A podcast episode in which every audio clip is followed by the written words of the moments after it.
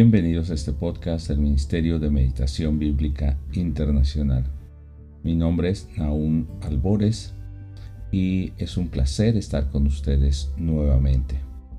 Les hablo desde la Ciudad de México y espero que todos nuestros hermanos en toda América Latina puedan estar meditando en la palabra de Dios, puedan tener esa comunión diaria con el Señor, conocer a Dios al Dios que nos revela las escrituras y a través de ello conocer la voluntad de Dios para vivir en esa obediencia y glorificar el nombre del Señor. Hoy estaremos reflexionando sobre el pasaje de Segunda de Pedro capítulo 1 versos 12 al 21. Leeré primeramente en la versión Reina Valera revisada 1960.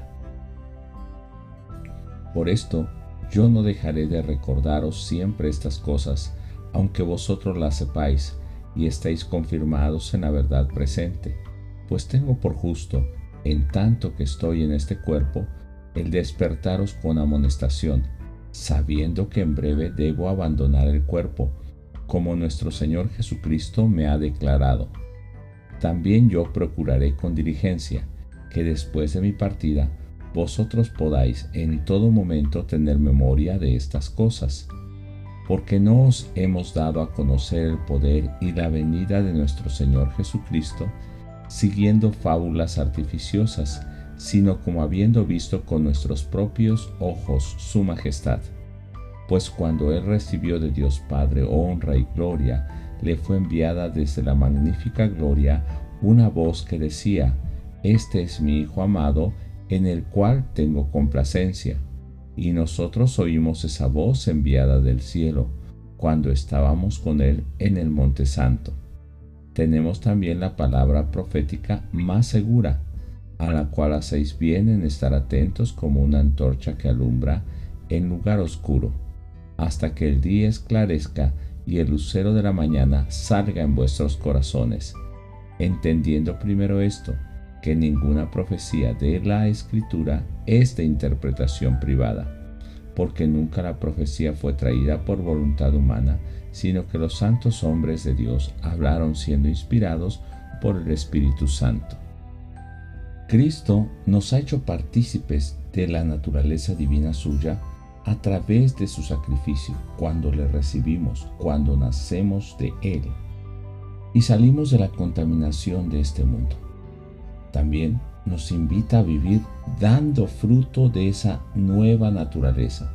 Así que el propósito de Pedro al escribir esta epístola a los creyentes del primer siglo y también a nosotros es que recordemos en todo momento el poder del Señor Jesucristo, esa vida de poder, de victoria, de gloria y resurrección, y mantengamos la seguridad de su venida. Podemos encontrar acerca de Dios en los versos 14, 15, 17, 18, 21. No solamente de Dios Padre, sino de Jesucristo y del Espíritu Santo. Por ejemplo, en el 14 dice que el Señor Jesucristo le ha revelado a Pedro que pronto partirá a su presencia. Y en el 15 también que Jesús volverá con poder. Y finalmente en el verso 21 podemos encontrar que el Espíritu Santo es quien inspiró a hombres santos, a profetas que hablaron de parte de Dios y algunos de estos profetas también escribieron y dejaron una herencia, dejaron evidencia de lo que Dios había hablado y lo que Dios había obrado en ellos o en el pueblo. De parte de Pedro, existe una preocupación porque está próximo a su muerte. Está sentenciado posiblemente a la cruz, como la tradición dice que murió, crucificado. Y mientras vive, él quiere recordar, e inclusive en su partida, que no se olviden lo que él les ha enseñado y lo va a dejar por escrito. Y ha enseñado a otros discípulos para que sigan recordando el poder de Jesucristo y su venida. Quisiera preguntarte si te ocupas de transmitir a otras personas acerca de ese poder real del Señor Jesús si con tu misma vida estás infundiendo esperanza a otros sobre la segunda venida de Cristo. La venida de Cristo entonces es segura. Además, Él vuelve con poder ya no como cordero dispuesto a morir, sino con gloria y dominio sobre la muerte por su resurrección. Poder y gloria que pudieron ver los mismos discípulos en la transfiguración. En el verso 17 y 18 que estamos meditando dice, pues cuando él recibió de Dios Padre honra y gloria, le fue enviada desde la magnífica gloria una voz que decía, Este es mi Hijo amado, en el cual tengo complacencia. Y nosotros oímos esta voz enviada del cielo cuando estábamos con él en el monte santo. O sea, ellos fueron partícipes de esa experiencia. Ellos pudieron ver a Jesús en su gloria. Esto nos lo narran los evangelios. Por ejemplo, Mateo capítulo 17, versos 1 en adelante al verso 5 eh, nos está hablando acerca de este pasaje y en los siguientes versos dice que después no vieron a nadie más, o sea, Moisés y Elías que habían aparecido, sino solamente a Jesús. Así que Dios les señalaba a quién debían adorar. Pero con esa seguridad es que Pedro enseña y escribe a los cristianos en el verso 16. Y luego de esa evidencia hay algo más seguro. Y él dice que es la palabra profética. Y esto se refiere a las escrituras del Antiguo Testamento, que hasta ese momento eran las únicas que estaban escritas. Y alumbran como antorcha en lugar oscuro, o sea, en medio de este mundo, en medio tal vez de la indecisión de las personas o de el mundo perdido, y donde el hombre camina puede ser dirigido hacia Dios. Estas escrituras fueron traídas por hombres santos, pero ellos fueron inspirados por Dios. Dios les reveló estas escrituras por medio del Espíritu Santo, para que ellos escribieran. Así que la riqueza y la sabiduría de esta profecía o estas escrituras no provienen de hombres, sino de Dios mismo. Dios las inspiró, no el intelecto humano. Dios las reveló. Dios puso su espíritu mismo.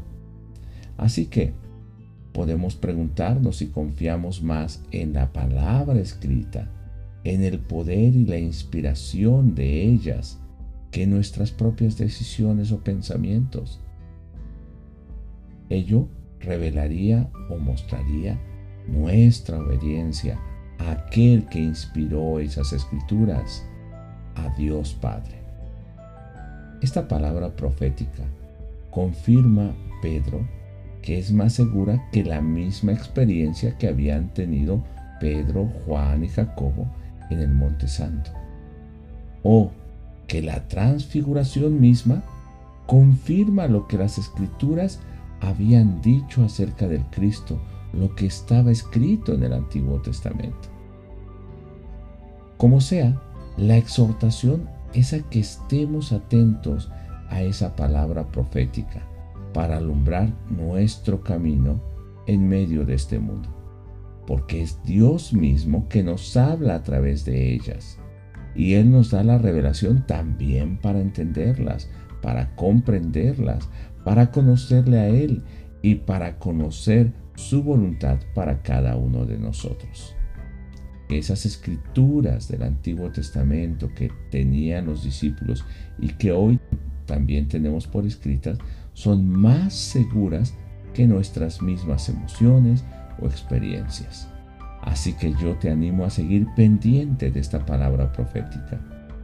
No es palabra de hombres, no es de profetas humanos que te debes dejar guiar o enseñar por personas que se dicen ser inspirados o que quieren torcer las escrituras, porque las escrituras que ya tenemos, la Biblia, ha sido escrita por Dios. Hombres que fueron usados por Él. Así que cuando leemos, cuando nos acercamos a las escrituras, nos estamos acercando al escritor mismo de ellas, al que las inspiró, a Dios mismo. Así que ahí encontramos esa verdad revelada que hoy nosotros podemos conocer, al igual que Pedro y los discípulos pudieron palpar a Jesús, nosotros podemos conocerlo a través de las escrituras. Dios te bendiga y espero que continúes meditando y viviendo esta palabra.